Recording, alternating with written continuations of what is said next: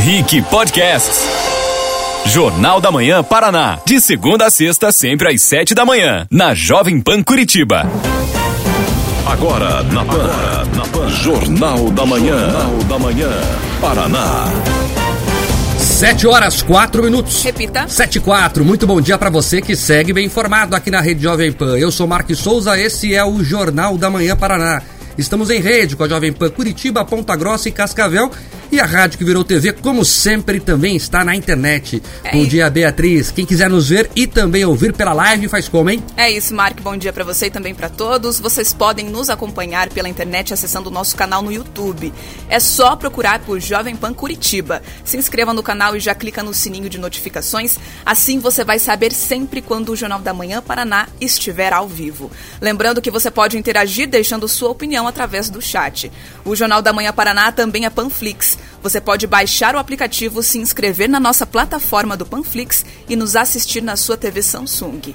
No Instagram, a nossa página é arroba Jovem Pan Curitiba. Pode mandar mensagem. E vale lembrar que nas outras redes sociais é só você usar a hashtag Jornal da Manhã PR, que a gente acha que você escreveu e também registra por aqui. Bom dia, Juliano Pedroso.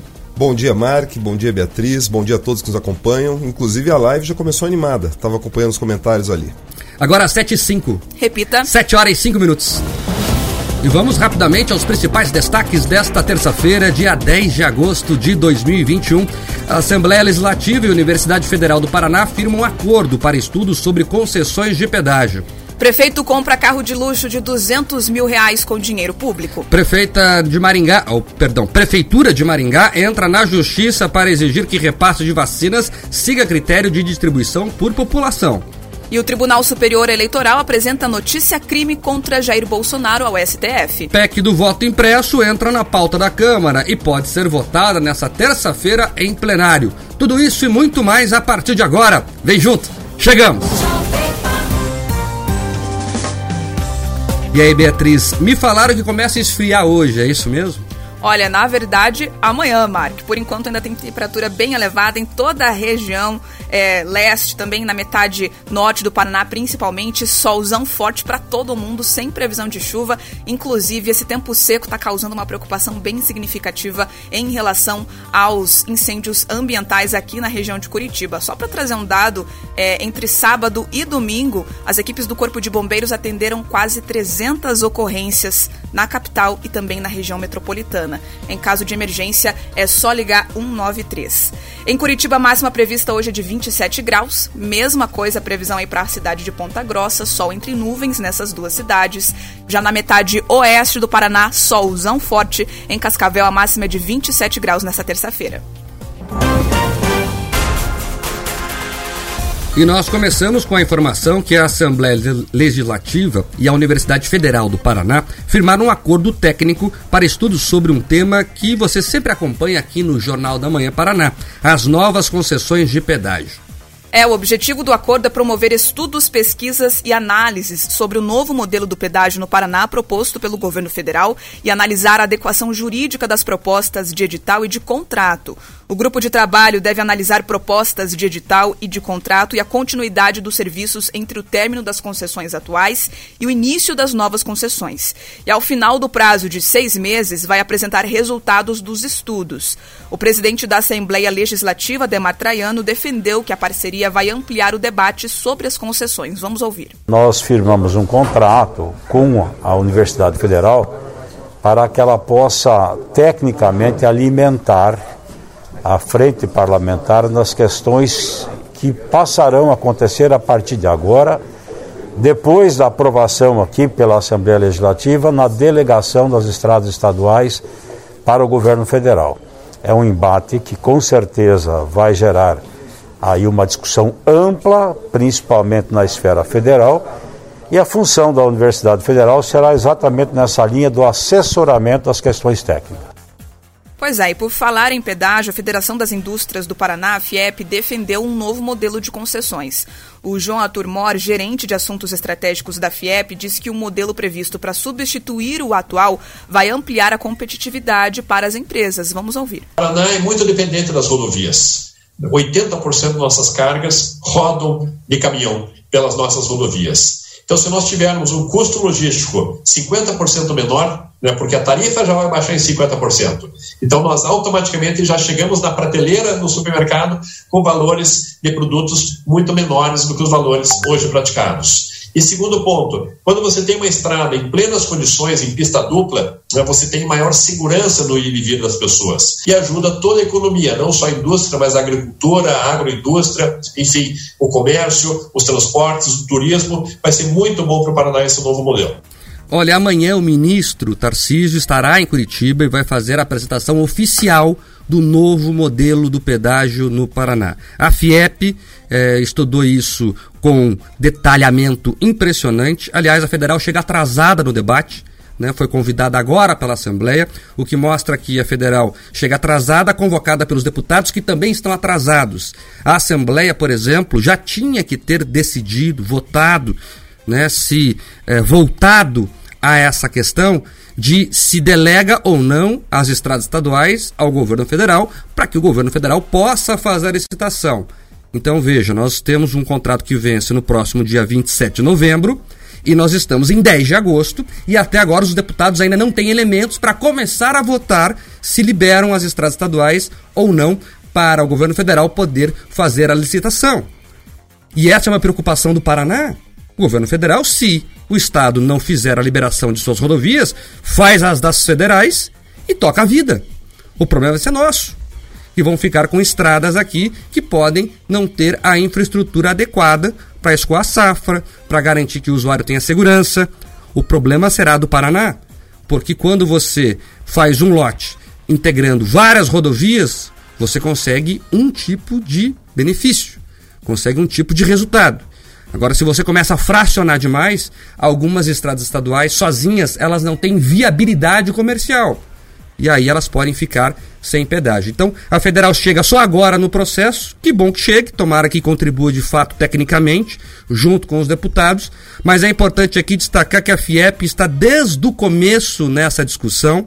Né? O Edson Vasconcelos, de Cascavel, que coordena o setor de infraestrutura da FIEP, eh, me escuta nesse momento, sabe bem disso o João também Mor, que é um especialista nessa área e traz a opinião forte dizendo que o modelo, depois dos, dos ajustes, é bom ao Estado.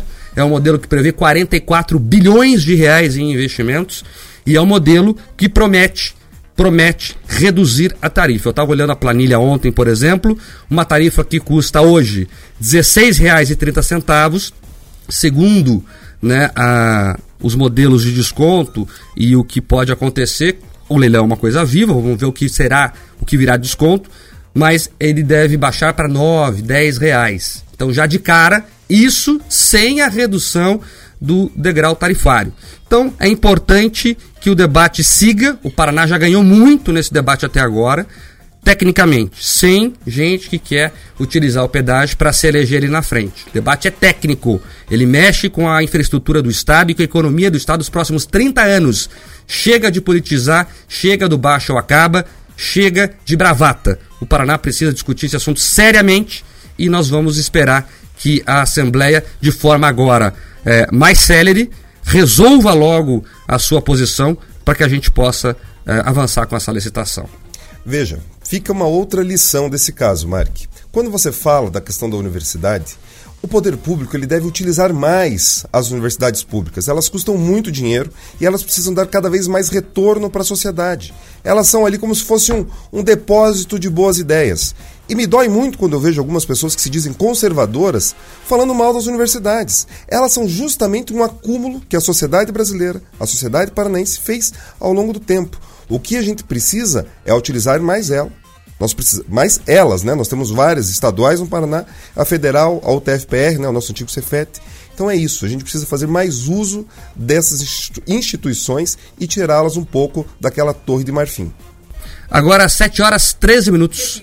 7 e 13, pauta número 2. O prefeito de Açaí, no norte do Paraná, comprou um carro para a prefeitura que custa mais de 200 mil reais. Isso mesmo, 200 mil. A licitação exigia ser um modelo 2021-2022 e itens como motor a diesel, seis airbags e ar-condicionado digital. A Beatriz tem os detalhes. É, o prefeito de Açaí, Michel Ângelo Tempo do PSD, adquiriu o carro sob a justificativa de que será usado para compromissos oficiais. A compra ocorreu por meio de licitação de valor máximo de 229 mil reais. De acordo com o portal da transparência da Prefeitura de Açaí, o carro deveria ter uma série de requisitos, entre eles ser zero quilômetro, movido a diesel, ano 2021-22, motor 2.2, turbo, câmbio automático, seis airbags, ar-condicionado digital e computador de bordo. O chefe do gabinete, Paulo Roberto Moreira, disse que a compra do veículo era uma necessidade depois que a Câmara de Vereadores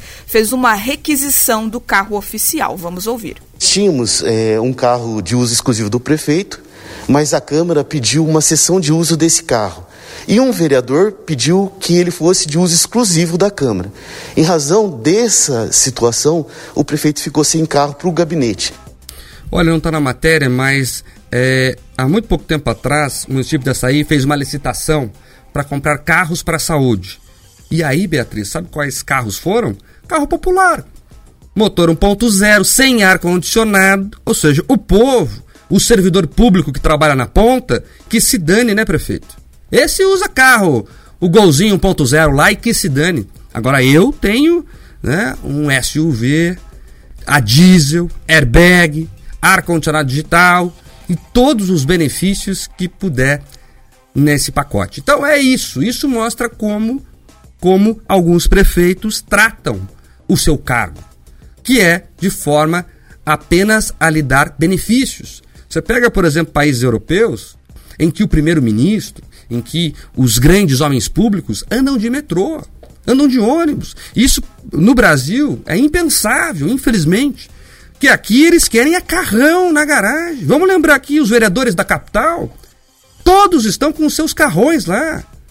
Menos de 10 devolveram os carros. O resto todos com carro alugado, pago pelo contribuinte. Então aqui é o benefício. O que vale é o benefício. O que vale é eu me dar bem e dane-se o povo.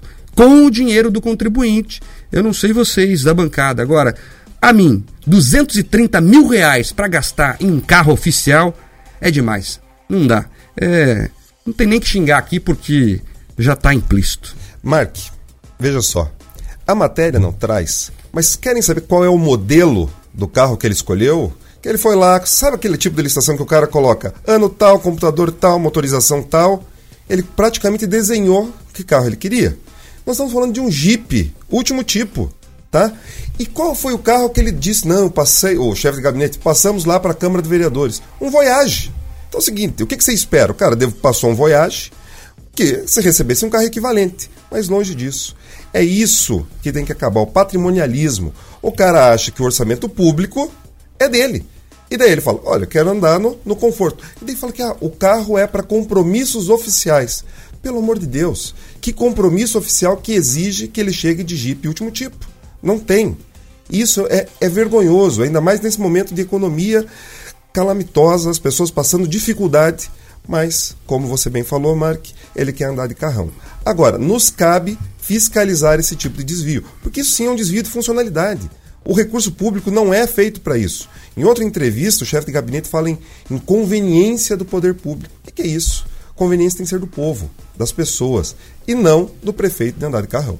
E agora, essa já está se tornando uma situação típica aqui no estado, pelo que eu tenho percebido. Você comentou daqui da região de Curitiba, a gente tem aí o prefeito de Açaí no norte do estado, lá no oeste também já tivemos situações muito parecidas com essa. O prefeito de Boa Vista, né, que teve inclusive os bens bloqueados porque também direcionou licitação pedindo carrão com vários requisitos, computador de bordo, é, um carro potente e foi flagrado, inclusive, usando e com multas aí acima de 13 mil reais, usando para transportar galo de rinha no Rio Grande do Sul. E no caso do prefeito de Boa Vista, essa situação que aconteceu nesse ano, a Câmara de Vereadores optou por não investigar ele. Será que em Açaí a Câmara vai fazer alguma coisa também para averiguar se teve um direcionamento de licitação, se é necessário que o prefeito tenha um carro tão luxuoso? Ou ainda, se é, vai ser utilizado da forma correta?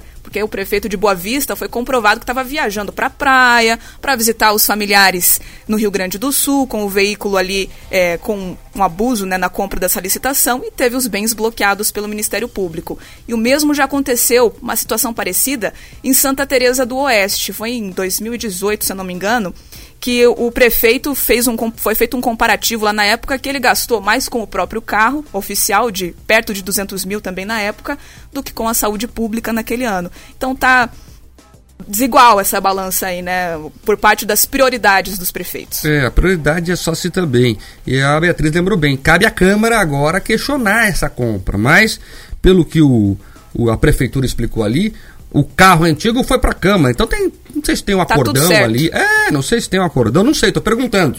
Agora a Câmara ficou carro velho e daí deixou o prefeito comprar um carro novo. Não sei, agora os vereadores têm que se explicar lá em Açaí. É, uma população é, de é, perfil de imigrantes japoneses muito forte em Açaí, aquela região toda ali, e o pessoal que trabalha mesmo não está nada feliz com isso. Eu fico imaginando um trabalhador que ganha um salário médio, não precisa nem ser o mínimo, o médio, para comprar um carrão de 200 conto. Não compra, não compra. É só o prefeito mesmo que é sem noção por lá. Agora, 7 e 19. Repita. 7 e 19, pauta número 3. Um projeto de lei aqui em Curitiba quer aumentar a fiscalização e a transparência na execução de obras públicas. A proposta prevê uma política municipal de transparência em obras públicas. O projeto foi protocolado pelas vereadoras Indiara Barbosa e Amália Tortato, ambas do Partido Novo. O objetivo é garantir acesso atualizado ao andamento e também ao custo gerado pelas obras que estão acontecendo em Curitiba. Em julho, os projetos com status paralisados no portal da transparência representavam mais de 67% do valor dos contratos das atuais obras na capital. A proposta vai passar pela Procuradoria Jurídica da Câmara Municipal e, em seguida, para análise da Comissão de Constituição e Justiça. Se aprovada, segue em tramitação antes de ir para votação em plenário.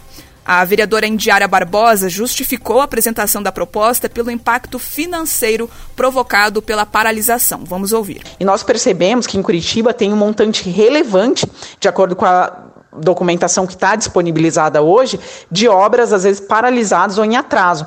A gente tem é, em torno de 600 milhões em obras no município de Curitiba, mais de 300 milhões gastos é, em obras, e sendo que algumas estão paralisadas ou em atraso. Então, isso causa um transtorno para o cidadão, é, custo aí para o cidadão também, e o objetivo é que tenha mais transparência, que o cidadão cobre mais e que a prefeitura também melhore a gestão das obras. É, tá aí, por exemplo, Curitiba tem muitas obras inexplicadas e né, a grande chaga da cidade é a linha verde. A linha verde que está há 14 anos em obras. 14 anos. E tem um buraco lá, agora aberto na região do Trevo do Atuba. Muita gente passando por lá agora, num trânsito infernal que aquela obra causa há muito tempo e a gente não vê a obra avançar de fato. Ela começou em 2007, isso considerando ela como linha verde, que ela começou um pouco antes, na gestão Castro como eixo metropolitano. Aí o Beto Richa assume, troca o nome, político adora fazer isso, né? Troca o nome para parecer que é dele a obra. Daí o Beto Richa transformou em linha verde e desde então ninguém termina essa obra. Segundo a própria prefeitura, até agora a linha verde consumiu meio bilhão de reais é uma obra faraônica que nunca acaba e que só consome dinheiro público. Você, curitibano, pagou meio bilhão até agora na linha verde e não consegue usar o diacho da avenida. O TCE agora está usando até é, satélite para monitorar a obra lá do espaço para ver se consegue pressionar a prefeitura para terminar. E até agora nada. Então é isso é isso que a Câmara tem que se preocupar. Não adianta só pensar num sistema novo. Nós temos que cobrar o que está aí. Tá aí a linha verde. Vai terminar quando? Quando?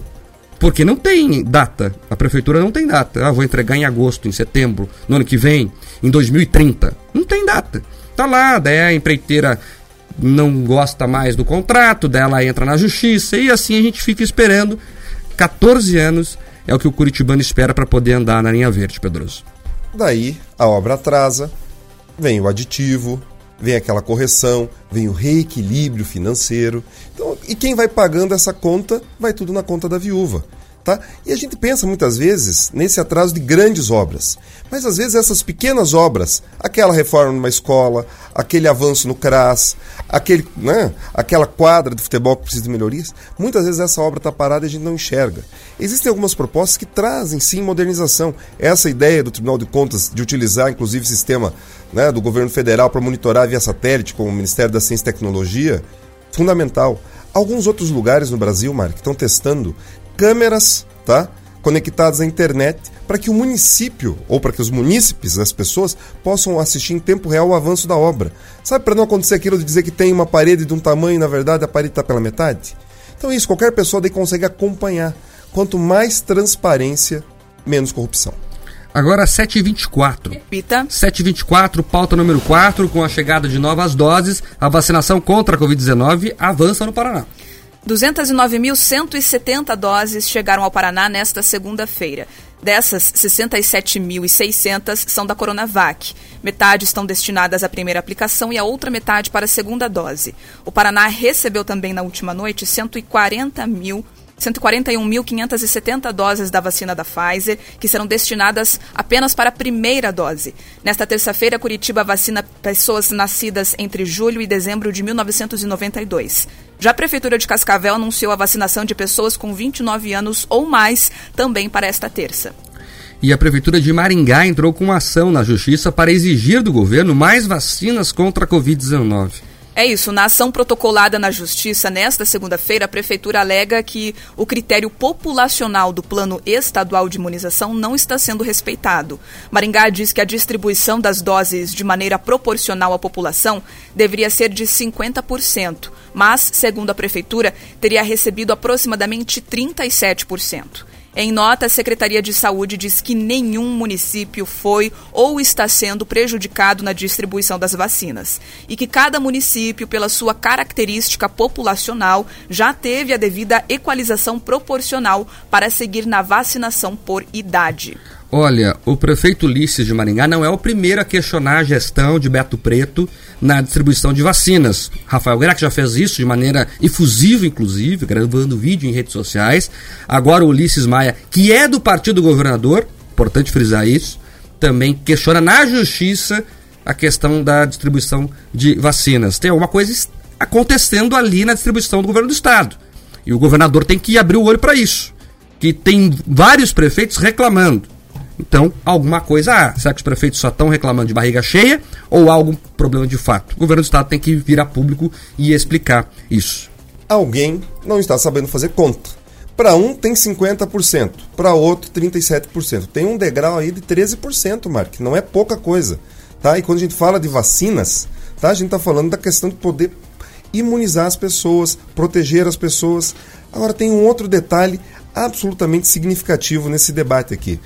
Eu tentei investigar para tentar entender melhor esse caso. Essas, esses dados não são transparentes, Mark. Eu não consigo saber exatamente quantas pessoas ali em Maringá pertencem a cada faixa de risco.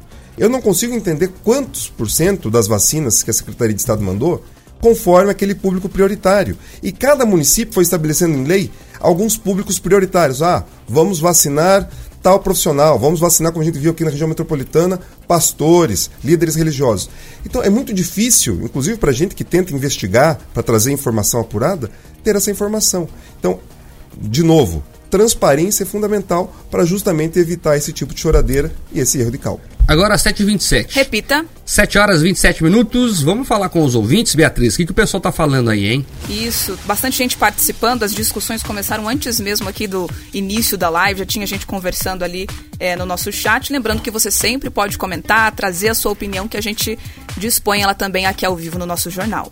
O Ronaldo Souza disse que agora tá todo mundo sendo aí especialista em pedágio, onde que estavam nos últimos 24 anos essa situação, né, de que a gente está com o contrato vencendo em novembro, a discussão ainda está rolando, não tem uma negociação fechada, então é bem incerto o futuro até o fim desse contrato e o próximo que vem por 30 anos. Mas o ouvinte está certo, todo mundo sabia que o contrato ia vencer em 27 de novembro de 2021, desde o dia 1 do contrato.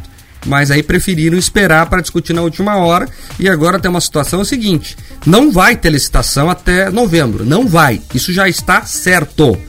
A expectativa do governo é que os primeiros lotes, os mais fáceis, sejam leiloados em março ou abril.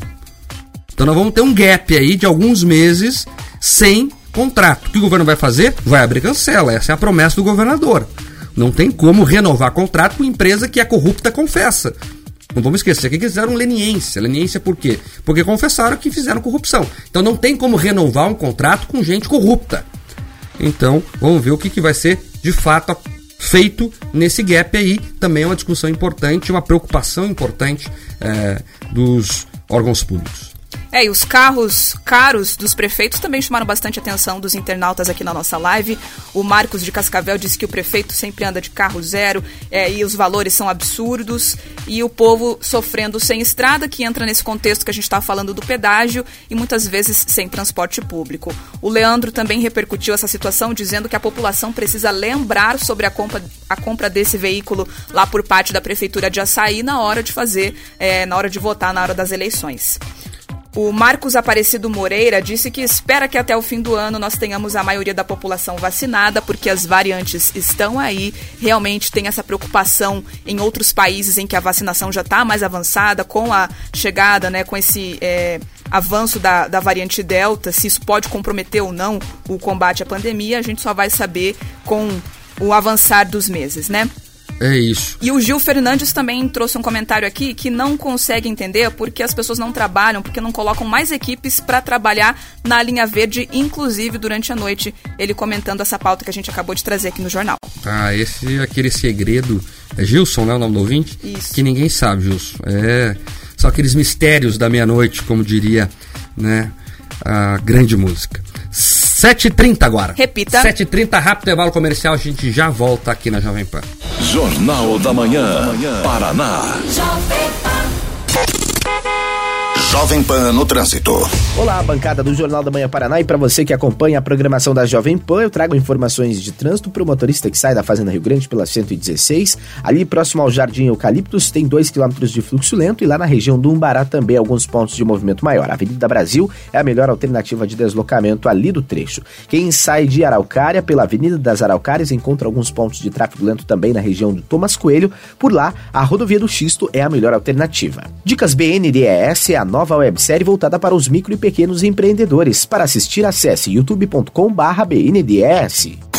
Jovem Pan no Trânsito. Para você ligado na Pan, eu tenho uma dica especial para você. Você abre uma conta ou poupança no Sicredi. Com os investimentos, o Sicredi oferece crédito com taxas justas para o microempresário do seu bairro, que amplia seu negócio, gera novos empregos na região e usa mais produtos e mais serviços do Sicredi, recebendo desta forma mais participação nos resultados, ou seja, no lucro. No cooperativismo é assim, quando um cresce, todo mundo cresce junto. Abra sua conta e descubra por que mais Sicredi para um é mais Sicredi para todos.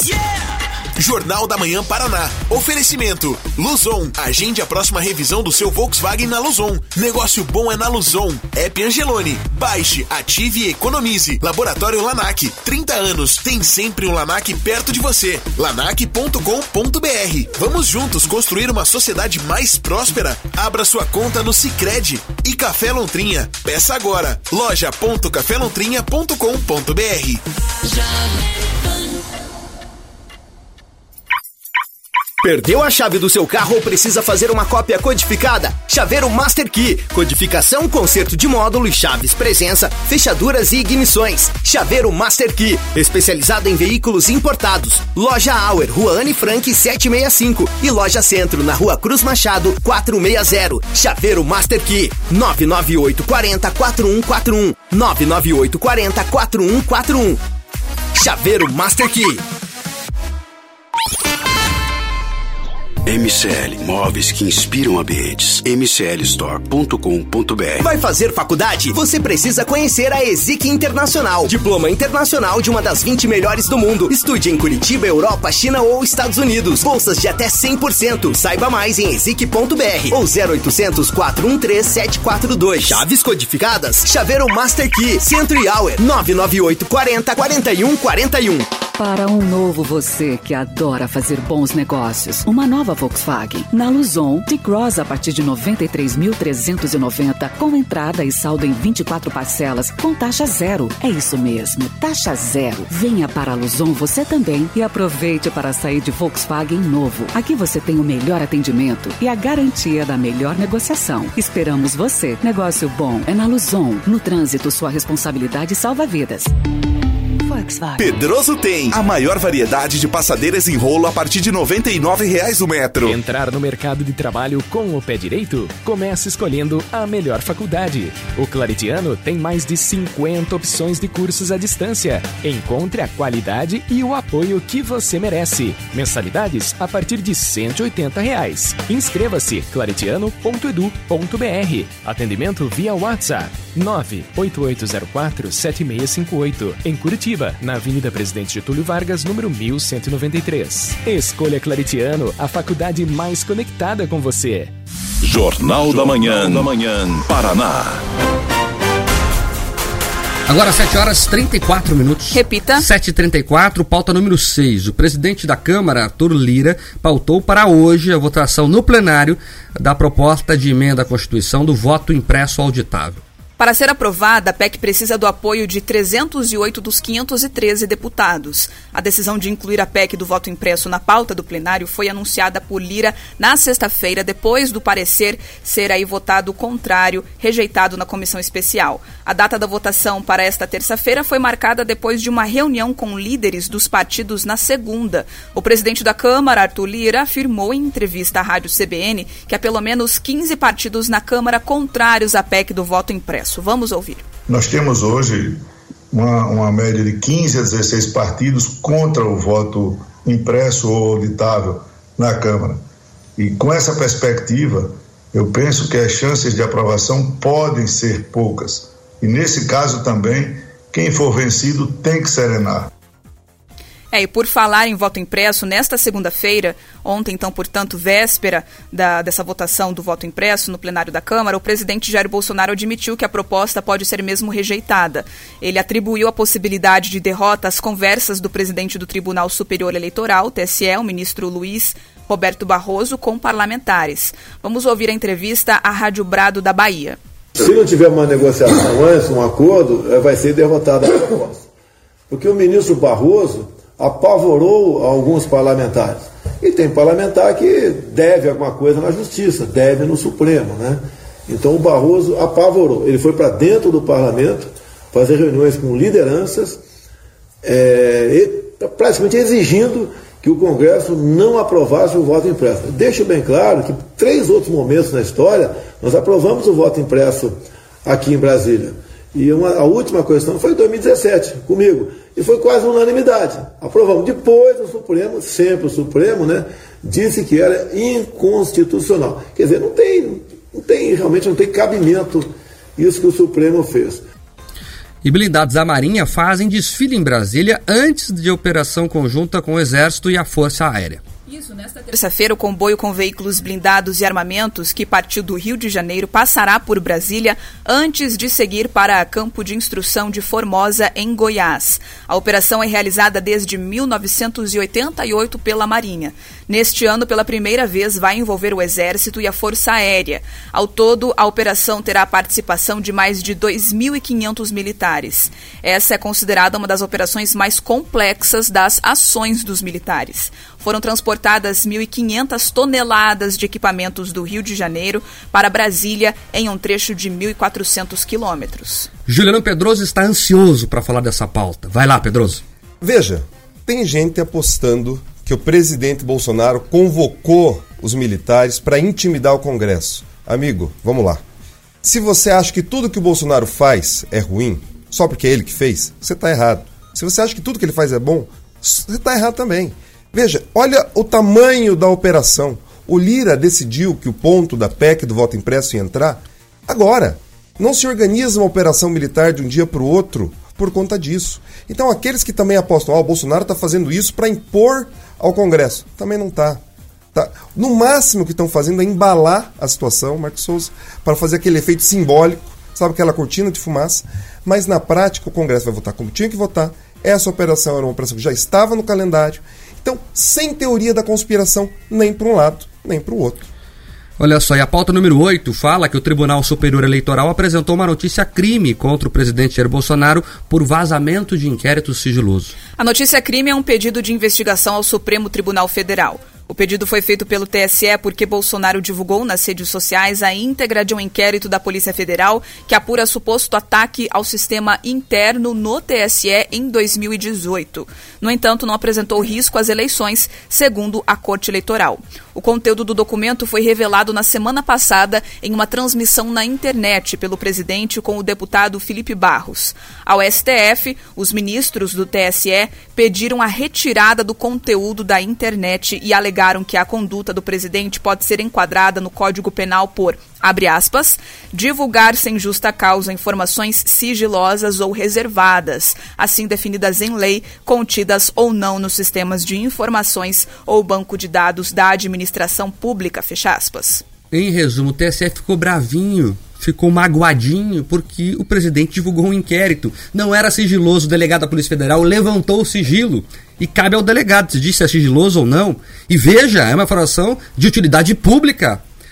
Os eleitores saberem que havia um hacker que entrou no sistema do TSE e fez o que queria lá. Aliás, como disse um amigo, não é entrou, né? Ele morou no sistema. Ele ficou meses lá fazendo o que queria, teve acesso ao código fonte do sistema todo. E o TSE ficou bravo porque divulgaram isso. É apenas isso.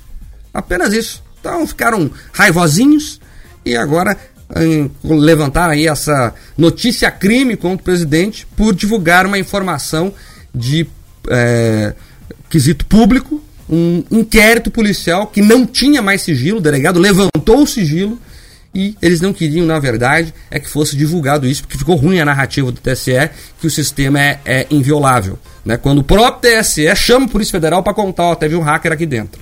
Foi o TSE que chamou a PF e contou. Por isso a PF abriu a investigação. E eles não gostaram que divulgaram isso. Esse é o único problema. O resto é cortina de fumaça. Mark, é a mesma coisa que alguém grita pega ladrão, você não prende o ladrão, você grita quem grita, você prende quem gritou. É isso que o tribunal está fazendo. Agora 7h40. Repita. 7 horas 40 minutos. Pauta número 11. O presidente Jair Bolsonaro afirmou que vai protocolar um projeto de lei que limita a retirada de publicações de redes sociais. Na declaração dada nesta segunda-feira, Bolsonaro disse que vai enviar ao Congresso ainda esta semana um projeto de lei para proibir que redes sociais removam conteúdos sem uma decisão judicial. O presidente anunciou a proposta em entrevista à Rádio Brado. Vamos ouvir. A decisão minha, essa semana, até baseado na tua pergunta aí, nós enviamos um projeto bastante curtinho para dentro do parlamento, mais ou menos seguintes, seguintes termos, né? É baseado em dispositivos do, do artigo 5 da Constituição, fala das garantias e direitos individuais. Um deles é a liberdade de expressão. Fazer com que qualquer matéria sua, de quem está nos ouvindo aqui, só possa ser retirado é, dessas páginas por decisão judicial. E ponto final. Que caso contrário vai acontecer exatamente o que nós vimos nos Estados Unidos, onde quem apoiava o Trump era censurado e quem não apoiava era exaltado. O mesmo já acontece aqui no Brasil. Bolsonaro já foi alvo de remoção de conteúdos de redes sociais por supostas informações falsas. O YouTube retirou do ar vídeos do canal do presidente que defendiam o uso de medicamentos contra a Covid-19. Em abril, o Twitter também colocou um aviso de publicação enganosa no perfil do deputado Eduardo Bolsonaro, do PSL, sobre lockdown. Essa questão das redes sociais é complexa. Veja, em tese são empresas, né? E as empresas podem censurar o que elas consideram é, equivocado. A questão é, elas são empresas que prometem liberdade. O Twitter, quando você faz lá o seu cadastro, né, o Facebook, qualquer rede social, diz que você pode postar o que você quiser ali. Agora, quando ela censura algo que ela considera equivocado, aí vira veículo de comunicação. E aí então ela tem que assumir as suas responsabilidades como veículo. A Jovem Pan aqui é um veículo de comunicação. Se alguém disser alguma fake news aqui, se alguém ofender a honra ou a moral de alguém aqui, as pessoas vão processar a emissora e a emissora tem uma série de ritos a cumprir. Agora, o Twitter é o seguinte: ele quer censurar, fazer o controle da informação que ele considera correto Mas na hora da responsabilidade de pagar imposto, por exemplo, que um veículo de comunicação paga, aí não quer. Então só quer ficar, com a parte boa. Então eu censuro à vontade, mas na hora do compromisso, na hora do meu, é, da minha responsabilidade como veículo de comunicação, ah não, eu não sou um veículo de comunicação. E é assim. Se você faz o controle da informação, você tem lá o chamado gatekeeper. Se você tem alguém que fala isso é certo, isso é errado, você está controlando a informação. Então você é um veículo de comunicação e tem que assumir a sua responsabilidade sobre isso. É essa a grande questão. Esse projeto de lei não sei se vai para frente, é muito mais um, uma medida pirotécnica do Bolsonaro para poder colocar a discussão no curso das coisas, mas é importante sim esse debate. Vamos ver como é que a Câmara e o Senado vão tratar essas questões. E essas questões das redes sociais são absolutamente graves. Porque hoje o debate público acontece dentro delas. Então, realmente, o equilíbrio entre o que vai ser legítimo e também o que vai ser imposto. Porque senão, daqui a pouco, se a gente quiser impor regras demais a algumas plataformas, daqui a pouco vira a China. Tá? Daqui a pouco vai ser o governo que vai decidir o que, pode e o que não pode. Então, nem para um lado, nem para o outro. E agora tem coisas, inclusive, mais graves acontecendo ali, Mark. Inclusive, às vezes eles não precisam bloquear uma publicação. Às vezes eles decidem quais publicações têm mais alcance ou não. Eles decidem que tipo de mensagem que chega, quais palavras vão se tornar relevantes. Então, assim, quando você constrói uma casa no terreno dos outros, você não é dono nem da casa nem do terreno. Então você tem que ficar atento. Nós precisamos pensar, inclusive, em outros espaços de debate para garantir que as vozes não sejam silenciadas. Agora 7h44. Repita. 7 horas 44 minutos, pauta número 12. E para encerrar a edição de hoje, a gente vai voltar a falar sobre os bons números da economia aqui do Paraná, que atraiu mais de 50 bilhões e investiu, é, perdão, e gerou pelo menos 60 mil empregos em 2019, né, Camila? Não, olha, Camila deve estar na praia nesse momento, né, Beatriz? É isso, Mark. Os dados eles fazem parte de um levantamento que foi feito pela Invest Paraná, que é responsável por essa prospecção de novos negócios. O governo do estado atribuiu isso aos investimentos que foram feitos na área de infraestrutura. E a gente lembra, né, que desde 2019 o estado firmou parcerias com grandes empresas por todas as regiões aqui do Paraná que possibilitam e vão possibilitar ainda a geração de mais empregos, inclusive uma grande fábrica é, no litoral do estado, outras indústrias no oeste. E já sabemos que nos próximos anos é, o estado deve sediar a maior fábrica de e salsichas do mundo. Isso vai acontecer em Rolândia, também grandes empresas representando as maiores da América Latina para o Paraná. E para falar sobre a geração de empregos no Estado, nós conversamos agora com o Marcelo Alves, que é economista da Federação das Indústrias do Paraná, a FIEP. Bom dia, Marcelo. Obrigado pela atenção com os ouvintes da Jovem Pan em todo o Paraná. Como é que a FIEP vê esses números aí? Bom dia, Mark. Bom dia a todos. Bom, me ouvem bem? Ouço, ouço. Pode falar. Bom, é, sim, a FIEP vê com muito bons olhos esses números, né? São números importantes, são números significativos para a indústria do estado do Paraná, são números significativos para a sociedade paranaense no, como um todo, né? Realmente eu estava ouvindo esses números e eles foram anunciados, inclusive, numa reunião ontem, numa, num, evento ontem que eu participei, o vice-governador também estava, exatamente isso, 50 bilhões de reais é, em novos investimentos e aproximadamente 60 mil postos de trabalho desde 2019. Então são números muito significativos, né? Ainda mais num período quando passamos por um período tão turbulento como esse período de pandemia. Agora, Marcelo, qual é o segredo do Estado? Como é que o Paraná conseguiu se diferenciar de outros estados, por exemplo, que não conseguiram números expressivos como esses? O Paraná ele já tem essa prerrogativa, já tem essa, essa estrutura já montada, e não é de hoje, né? é, se fala da, da importância do Paraná e da, é, da, da, importância estratégica do Paraná desde de a vinda das montadoras, né? pela posição geográfica do estado do Paraná, pela sua infraestrutura, pelo nível educacional da sua população, pela proximidade com os grandes centros, seja é, da, da, região sudeste, São Paulo, seja do Mercosul. Então, o Paraná tem uma série de de qualidades, posso chamar dessa forma, que o qualificam para atração de investimentos. E isso, ao longo do tempo, somente aumentou, somente cresceu, né? É, se, se, criou melhores condições ao longo do tempo para atração de novos investimentos, né? O Paraná, ele é, não é de hoje que tem vários programas para atração de investimento, seja hoje é, é, o Paraná Competitivo, que foi no passado, ou esse programa atual, o Paraná sempre busca atração de novos investimentos e, e mais importante, a diversificação desses investimentos, né? E, por exemplo, a gente pode falar do setor automotivo, como eu já é, citei ainda há pouco, mas também, por exemplo, os investimentos da Clabin, o projeto Puma 1 e projeto Puma 2, talvez um dos maiores investimentos já realizados no Brasil nos últimos tempos, né? Com mais de 21,5 bilhões de reais investidos e a serem investidos, né? É, no estado do Paraná, na região dos Campos Gerais, ali na, pro, pro, em Ortigueira e região. Então, assim, há uma diversidade de investimentos, o que faz com que a nossa estrutura, nosso, nosso tecido produtivo fique cada vez mais robusto. Marcelo, muito bem lembrado, Ortigueira, que tinha um dos piores IDHs do Paraná, e esse projeto da Clabin mudou toda a região. Então mostra que quando se empreende, quando o Estado não atrapalha e deixa, né, a, deixa a privada trabalhar, você acaba ajudando toda a sociedade, não é?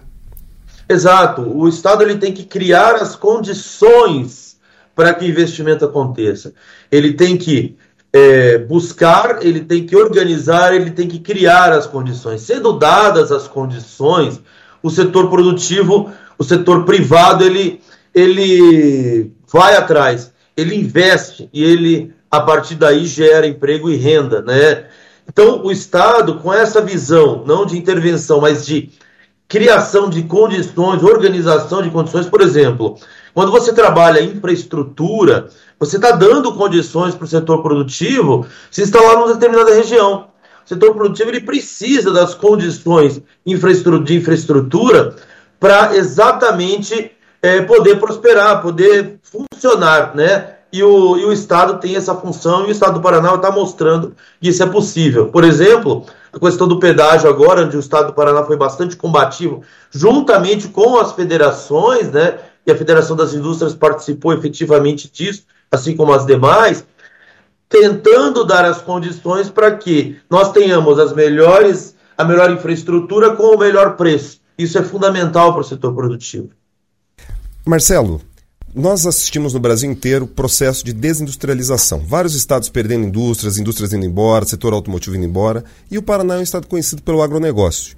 Você entende que esse ciclo positivo de investimentos, ele pode colocar o Paraná ainda mais no médio e longo prazo, de uma forma equilibrada, dessa questão de ser um Estado agroindustrial, mas também, novamente, um Estado industrial que gere empregos de qualidade, que traz mais renda para as pessoas?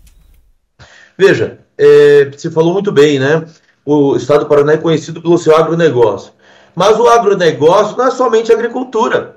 Né? A gente está falando do, do agro. Hoje, hoje é difícil até você dividir, separar o que é agro, o que é indústria. Né? É, o agronegócio ele é, funda é muito importante, ele é fundamental para a economia paranaense e não deixará de ser, muito pelo contrário, nós, é possível que nós te, tenhamos, no, até no curto prazo, uma maior agregação de valor nos produtos agro do estado do Paraná, mas isso não quer dizer que nós vamos abrir mão de, de outros segmentos. Nós abriremos, não quer dizer que nós abriremos mão de aumentar o nível de agregação de valor dos outros produtos e outros setores.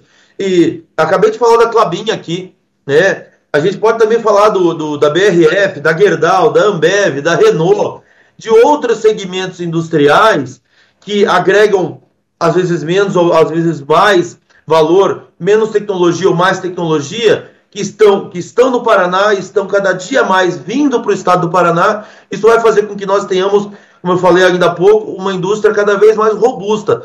Não quer dizer, em, em tendo uma tradição do agronegócio, que nós sejamos um Estado agrícola. Muito pelo contrário. Nós temos sim grande potencial do agronegócio e esse agronegócio também agrega valor e gera renda para o Estado. Ou seja, aquela propaganda, é, Marcelo, da, da concorrência, do agro é pop, o agro é tudo. É, falando concorrência, mas é boa a propaganda, temos que falar. É aquilo mesmo, né? O agro está em tudo. Exato. Pode, pode falar. foi responsável né, pela alavancação do PIB nacional, mesmo em períodos de crise. E Marcelo, aqui é a Beatriz, bom dia para você. É, eu Bom gostaria dia. de perguntar, né, até comentar contigo a respeito de dados que a gente tem acompanhado nos últimos dias, de que o Paraná tem gerado muito mais emprego por meio da chegada dessas grandes empresas, mas também novos empreendedores aqui mesmo do nosso estado também estão acontecendo, né? Em boa parte micro e pequenas empresas, isso também faz um aporte nessa geração de empregos e nessa economia, também ajuda a alavancar esse momento, né? Exato, exatamente. Veja, é, vamos, vamos falar inicialmente de um certo, de um outro número. É, quando você atrai investimento para o Estado, você atrai uma grande empresa. Essa empresa não, não trabalha sozinha, né? É, ela, ela precisa de uma série de outros fornecedores, seja a montante, ou seja, para trás dessa empresa, seja ajudante, ou seja, para frente dessa empresa. Isso cria o efeito é, de encadeamento produtivo que é fundamental para aumento do número de empresas e aumento do número de, de emprego e renda. Então, quando você atrai uma grande empresa, ela não vem sozinha. Ela precisa de uma série de outras empresas e serviços que são fundamentais para a sua atividade. Isso faz com que se crie um efeito multiplicativo na economia que só faz com que a economia cresça cada vez mais.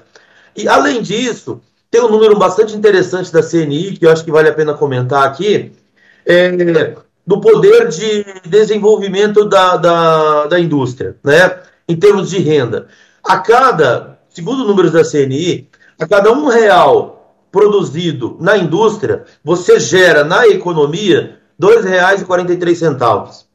Para você ver o tamanho dessa, o que significa isso, quando a gente compara esse mesmo número com a agricultura eh, em si, a cada um real produzido na agricultura você gera R$ 1,79.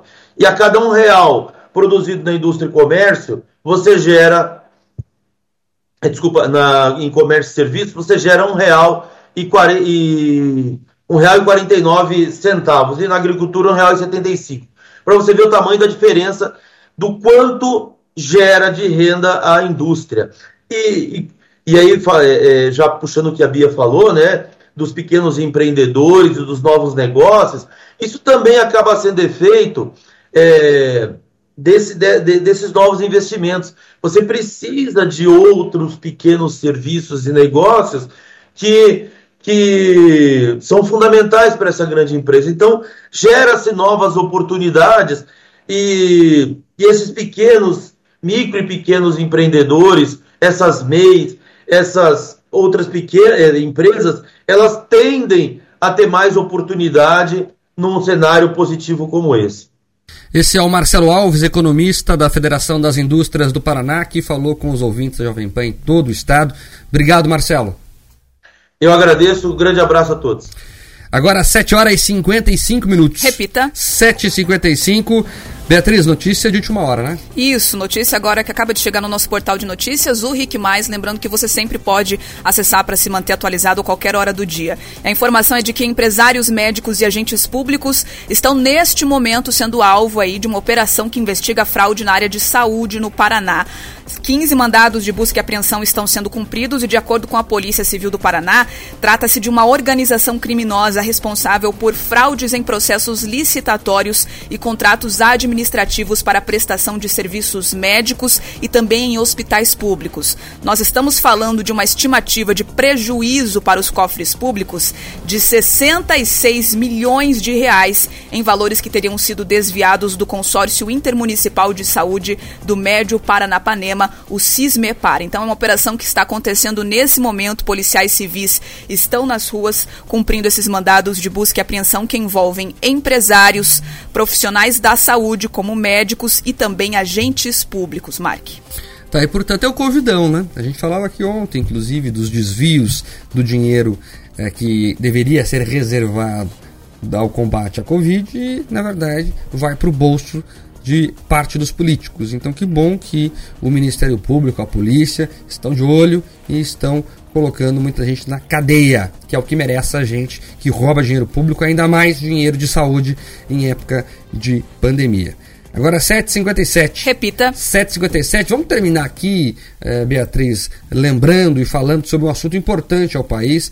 É, que é que o presidente Jair Bolsonaro entregou a proposta do novo programa social que irá substituir o Bolsa Família lá à Câmara. O reajuste deve ser de no mínimo 50%. É isso. A proposta do Auxílio Brasil foi entregue nesta segunda-feira ao presidente da Câmara, Arthur Lira. O programa social irá substituir o Bolsa Família. Essa proposta prevê um valor maior para o benefício e pode chegar aí a um maior número de beneficiários. Bolsonaro afirmou que o programa terá um reajuste mínimo de 50% em relação ao valor atual. O presidente justificou essa alta na inflação e a necessidade de priorizar os brasileiros de menor renda. Vamos ouvir. Sabemos que a pandemia trouxe uma inflação é, nos alimentos para o mundo todo.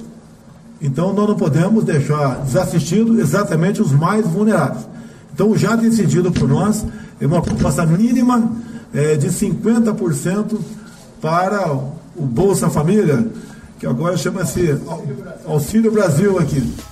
Se confirmado, o reajuste elevaria o benefício para 300 reais. O presidente já chegou a falar em até 400 reais, que seria 100% de aumento em relação ao valor médio do Bolsa Família, que hoje é de 192 reais. O valor, no entanto, deve ser definido em setembro pelo governo federal. Já o programa deve passar a valer em novembro. O número de beneficiários deve subir de 14 milhões para 16 milhões. Lira afirmou que a proposta deve ter a tramitação acelerada na Câmara para que a previsão de gastos com o programa possa ser incluída no orçamento federal de 2022. Vamos ouvir. O Congresso se debruçará rapidamente sobre essa medida provisória, vai se dedicar a fazer o melhor, né? Dentro do possível economicamente, mas com um cunho de responsabilidade, ministro Ciro, elevado. Essa matéria tem urgência como também a PEC dos precatórios, que tem que ser apreciada antes da, do envio da proposta do orçamento para que haja previsibilidade nas ações do Poder Executivo para o ano de 22. Então é isso. A transferência de renda vai ganhar um novo nome e um novo valor, Pedroso. E eu debrucei, né, li a medida provisória, mas tem alguns pontos bem interessantes. Não vamos nem discutir a questão eleitoral, que a gente já conversou ontem mas tem uns pontos interessantes. Te cito alguns. Famílias que tenham adolescentes em programa esportivo vão ganhar mais. Famílias que tenham alguém que consiga um emprego formal vão ganhar mais. Então, você está pensando em instrumentos que incentivem realmente aspectos positivos. Inclusive, famílias que os jovens participem daquelas Olimpíadas escolares, Olimpíadas da Matemática, vão ganhar mais. Então, o programa está sendo aperfeiçoado. O que a gente tem que acompanhar é como eles vão pagar essa conta, que é o detalhezinho que o Arthur Lira deixou ali no final. Vamos falar com os ouvintes, Beatriz, antes de ir embora. O que, que o pessoal está comentando sobre as pautas trazidas ao longo do jornal? Bastante briga aí entre as diferenças políticas, né, dos nossos ouvintes e internautas ligados aqui com a gente pelo YouTube do Jornal da Manhã Paraná, mas tem muita gente falando também a respeito aqui, deixa eu puxar, sobre a questão de corrupção que a gente trouxe agora há pouco da notícia dada em primeira mão aqui do portal Rick Mais. Lembrando que você pode acessar o nosso portal de notícias para se atualizar a respeito dessa e também de outras informações, já que é uma situação que está acontecendo agora, a situação desse momento. Bastante gente também falando agora a respeito do auxílio, né, que isso não pode ser uma esmola, aquilo que você comentou ontem, né, Mari, que é a necessidade de dar o peixe de primeira mão, mas também depois possibilitar a faca e o queijo, né? Já que a gente vai usar analogias Isso. aqui, a faca e o queijo, ensinar a pescar, enfim, ensinar a pessoa a buscar e dar essa oportunidade por meio também de políticas públicas. Isso, a famosa porta de saída, né? Tem que dar o dinheiro enquanto a pessoa não consegue se sustentar, mas ter a perspectiva de que ela um dia saia desse auxílio. Até porque a pessoa também se sente humilhada. Não pensa não que a pessoa recebe aquele dinheiro e fica ali feliz. Claro, tem gente mau caráter, mas a, a, grande maioria dos beneficiários, eles querem é trabalhar e poder ter o seu próprio sustento através do seu suor, do seu trabalho. Ele não fica feliz recebendo essa esmola do governo. Então, é importante ter a porta de saída, você dar condições para que a pessoa possa se emancipar e levar a própria vida sozinha. 8 e 2 agora. Repita. 8 e 2, já estourou tudo aqui, Beatriz. Vamos embora. Partiu então, fechou nessa terça-feira e amanhã a gente está de volta. Tchau, Pedroso, até amanhã. Tchau, Marco, tchau, Beatriz, tchau a todos que nos acompanham. Até. Amanhã, às sete em ponto, esperamos aqui, hein? Até lá, tchau.